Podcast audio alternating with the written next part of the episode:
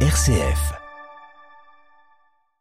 Le Sri Lanka encore traumatisé par le 21 avril 2019. En plein jour de Pâques, des attentats terroristes visaient des églises et des hôtels faisant 260 morts. Quatre ans plus tard, une grande chaîne humaine a lieu aujourd'hui à Colombo, la capitale, pour réclamer justice. Nous entendrons euh, le cardinal Ranjit, l'archevêque de la ville, au début de ce journal. Vaste opération de police et de militaires à Mayotte contre l'immigration illégale. Loin des regards à Paris, la situation sur place est très tendue et les moyens utilisés controversés. Ce journal, nous reviendrons aussi sur la crise du logement qui continue en Espagne. Et puis dans notre dossier, ce matin, gros plan sur les efforts à faire pour que la finance se désinvestisse toujours plus des énergies fossiles. Nous en parlons ce matin avec notre invité. Il est chargé de, plaidoyer climat et finance au sein du mouvement Laudato Si. Radio Vatican, le journal Olivier Bonnel. Bonjour, le 21 avril 2019, le Sri Lanka été gravement endeuillé par des attentats terroristes. Il visait des églises en plein jour de Pâques, mais aussi des hôtels. Le bilan des attaques revendiquées par l'État islamique sera de 260 morts et plus de 500 blessés. Quatre ans plus tard, les responsables n'ont toujours pas été identifiés et les Sri Lankais demandent toujours justice et une enquête indépendante pour établir la vérité. Une grande chaîne humaine de 30 km doit réunir ce vendredi chrétiens, bouddhistes, musulmans et hindous vous propose d'écouter le cardinal Ranjit, l'archevêque de Colombo, la capitale. On trouve que les politiciens ne sont pas justes, euh, ils n'ont pas euh, commencé l'investigation transparente sur les attentats. Vous appelez du coup à ce que justice soit faite de manière Nous attendons de savoir ce qui est passé pourquoi, avant des attentats, le gouvernement qui a connu par euh, les services d'information indiennes. Pourquoi ils n'ont pas fait euh, rien pour euh, éviter les attentats? Pourquoi? Et pourquoi, selon vous? Pourquoi ils l'ont laissé? Parce qu'ils vont créer au Sri Lanka une islamophobie pour gagner l'élection présidentielle. Alors, il y a une raison politique mais euh, les communautés diverses qui vivent au Sri Lanka maintenant ont compris que les politiciens sont euh, un groupe qui utilise euh, ce principe de division. Alors, on doit résister le cardinal Ranjit, archevêque de Colombo, Sri Lanka, interrogé par Marie Duhamel. En Inde, la justice a acquitté 68 personnes, parmi lesquelles une ancienne ministre. Elles étaient accusées d'avoir joué un rôle dans les émeutes anti-musulmans en 2002 et la mort de 11 personnes en particulier. Ces émeutes avaient fait au moins 1000 morts dans l'état du Gujarat, à l'ouest du pays, dont le gouverneur était à l'époque Narendra Modi, l'actuel premier ministre indien. Elles avaient été déclenchées par la mort de 59 pèlerins hindous dans l'incendie d'un train. Restons dans l'océan Indien, sur l'île de Mayotte plus précisément, département français d'outre-mer, où le gouvernement prévoit de lancer, après la fin du ramadan aujourd'hui, une vaste opération de lutte contre l'immigration illégale. Cette opération policière et militaire, qui pourrait durer deux mois, vise à expulser de Mayotte les étrangers en situation irrégulière. Approuvée au mois de février dernier par le président Emmanuel Macron à la suite de violences particulièrement sanglantes à Mayotte, cette opération suscite de vives réactions. La correspondance de Marie-Christine Bonzon. En maorais, Wambushu veut dire reprendre et avec l'opération ainsi intitulée, le gouvernement français veut tenter de reprendre le contrôle sur des terrains squattés par des milliers de sans-papiers et de reprendre le contrôle sur une situation sécuritaire marquée par de fréquentes violences entre les clandestins et les citoyens français de l'archipel. Hier soir, le ministre de l'Intérieur du président Macron a prévenu, et je cite, que la délinquance ne l'emportera pas sur les lois de la République française. Gérald Darmanin fait valoir que malgré le doublement des effectifs des forces de l'ordre dans l'archipel depuis l'élection du président Macron en 2017, la criminalité s'est aggravée. L'objectif du gouvernement est de déployer des centaines de gendarmes et de policiers pour détruire des bidonvilles, arrêter les délinquants violents et expulser au moins 10 000 immigrés illégaux vers les Comores, les îles voisines dont la plupart des sans-papiers sont originaires. Mais pour sa part, les Comores demandent au gouvernement français de renoncer à ce projet. À Paris, la Ligue des droits de l'homme fait de même. Cependant, l'opération Wambushu est soutenue par cinq collectifs de citoyens de Mayotte et par les deux députés de l'archipel, Estelle Youssoufa et Mansour Kamardine. Marie-Christine Bronzon pour Radio Vatican. La Corée du Nord répond au pays du G7 et à leur appel à la dénucléarisation. C'était il y a quelques jours lors d'un sommet au Japon. Pour Pyongyang, la position du pays comme puissance nucléaire de classe mondiale est définitive et irréversible. Tels sont les propos de la ministre nord-coréenne des Affaires étrangères citée par l'agence de presse officielle. Malgré des appels à la trêve à l'occasion de l'Aïd el-Fitr qui marque la fin du ramadan, les combats se poursuivent au Soudan. Plusieurs quartiers de Khartoum ont encore été bombardés euh, cette nuit. Les civils qui continuent de fuir la capitale, mais même le pays. Hier, l'ONU a donné le chiffre de 10 à 20 000 personnes qui se seraient réfugiées au Tchad voisin. La situation euh, euh, au, Soudan, pardon, qui euh, inquiète toujours les chancelleries occidentales. Les États-Unis ont annoncé dépêcher hier des militaires dans la région soudanaise pour faciliter une éventuelle évacuation de leur ambassade. Un peu plus de trois semaines des élections législatives et présidentielles en Turquie, Kemal Kılıçdaroğlu, le principal rival de Recep Tayyip Erdogan, a publié hier une vidéo dans laquelle il revendique son appartenance à une minorité religieuse, les Alévis. Visionnée plus de 10 millions de fois en quelques heures, cette vidéo prend le contre-pied du discours de polarisation porté par le pouvoir. À Istanbul, à Nandlower.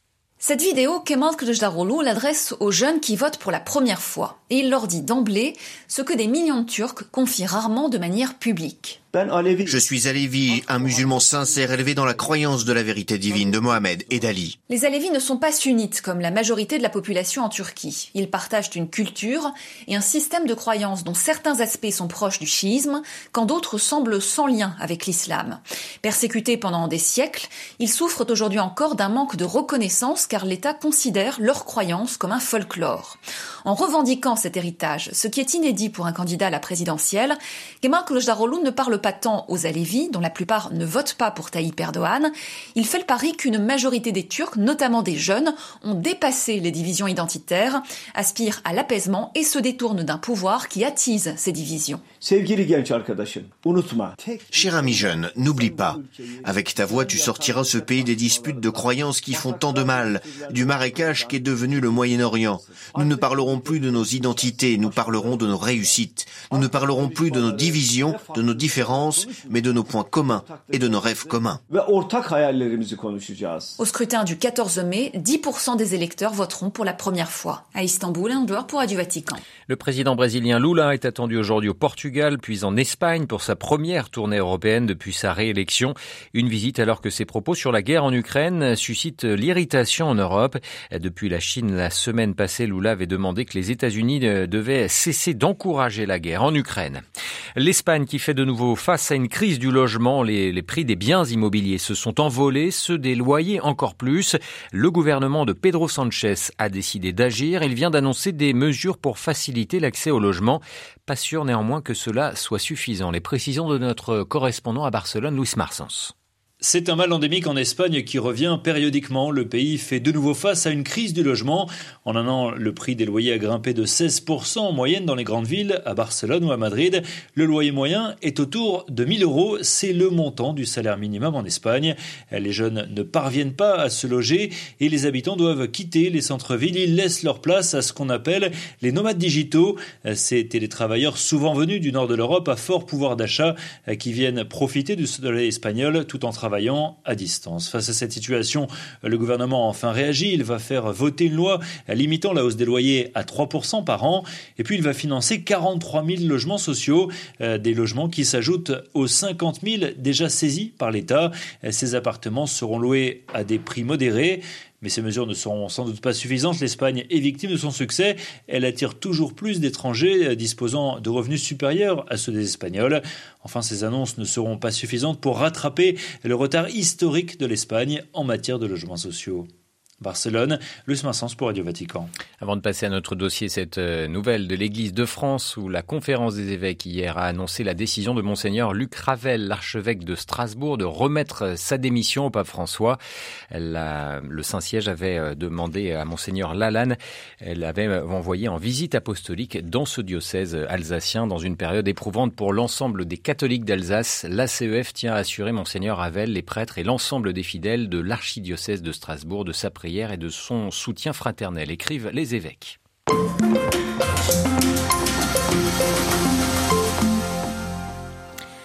Depuis la COP de Paris en 2015, la conférence de l'ONU sur le climat, les 60 plus grandes banques du monde ont investi 5500 milliards d'euros dans les énergies fossiles, gaz, pétrole ou encore charbon. Des sommes colossales dénoncées dans le dernier rapport annuel Banking on Climate Chaos publié le 12 avril dernier. Un rapport, auquel ont collaboré 200, plus de 600 organisations de 75 pays et qui relève par ailleurs que les entreprises de combustibles fossiles ont réalisé des bénéfices records en 2022, estimé à 4 000 milliards de dollars. Dans son rapport du mois dernier, le GIEC soulignait au contraire que pour donner à l'humanité une chance d'éviter des dommages inacceptables à des millions de personnes, l'utilisation des combustibles fossiles dans tous les secteurs devait fortement diminuer pour progressivement sortir des énergies fossiles, à l'instar de plusieurs institutions chrétiennes qui viennent de rejoindre tout un mouvement. Il sera nécessaire que les acteurs financiers aussi changent de paradigme. C'est ce que nous explique ce matin Joseph Dalluin. Il est chargé plaidoyer au sein du mouvement Laudato Si. La première responsabilité des acteurs financiers aujourd'hui, c'est de cesser de soutenir financièrement l'industrie fossile dans ses plans d'expansion, de euh, renouvellement d'infrastructures fossiles.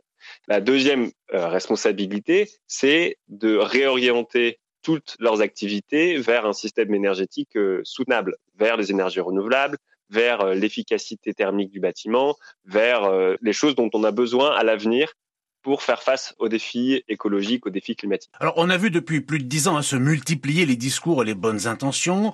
Euh, le rapport de Rainforest Action Network, malheureusement, semble indiquer qu'on est loin du compte si on veut véritablement arriver à limiter euh, les effets du réchauffement euh, global.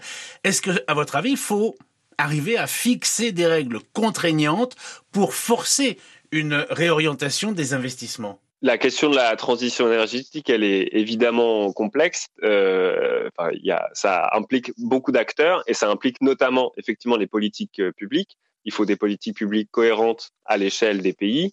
Mais ce qu'il faut aussi imaginer, c'est un cadre global qui nous permette de euh, sortir des fossiles.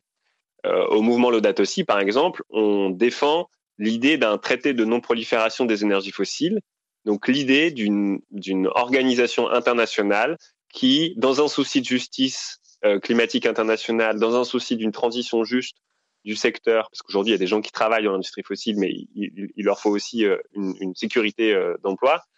Donc organiser cette transition pour qu'on laisse les énergies fossiles dans le sol euh, le plus vite possible, donc qu'on réduise d'au moins 50% nos émissions d'ici 2030 et qu'on atteigne la neutralité carbone en 2045. Les compagnies pétrolières, on peut leur reprocher de n'avoir Dieu que pour leurs profits, et on l'a vu au cours de l'année écoulée, hein, ces profits sont milliardaires, ce qui leur donne des moyens de pression quand même euh, considérables sur les gouvernements et les institutions. Ne sommes-nous pas totalement démunis face à cela? Je, ne crois pas. Euh, il y a des moyens euh, politiques de canaliser le, travail de l'industrie des énergies fossiles. Il y a une responsabilité exorbitante des décideurs euh, de d'allouer des financements ou pas. Euh, il y a une responsabilité des décideurs d'allouer euh, un permis d'explorer ou pas. Il y a des endroits où on a refusé l'exploration. Donc euh, c'est quelque chose qu'il est possible de faire, qu'un homme ou une femme politique peut peut faire s'il est soutenu par euh, les citoyens les citoyennes, par les fidèles dans son pays c'est quelque chose de vraiment euh, crédible. Vous parlez des fidèles en parlant de religion, elles se sont engagées en faveur de la protection de l'environnement. Le pape François, bien sûr, avec l'encyclique Laudato Si notamment. On peut aussi citer le patriarche Bartholomé, qui est en première ligne euh, depuis longtemps sur ces questions d'environnement. À la dernière COP 27 en Égypte, euh, des responsables religieux du christianisme, de l'islam, du judaïsme, du bouddhisme et de l'hindouisme ont annoncé dix nouveaux commandements pour la protection de la vie sur Terre. Quelle valeur on peut attribuer à ces engagements? Peuvent-ils entraîner? Les confessions religieuses, quelles qu'elles soient à l'échelle internationale, euh, sont une, autorité morale importante et viennent euh, éclairer la société civile mondiale, notamment pendant les négociations climatiques.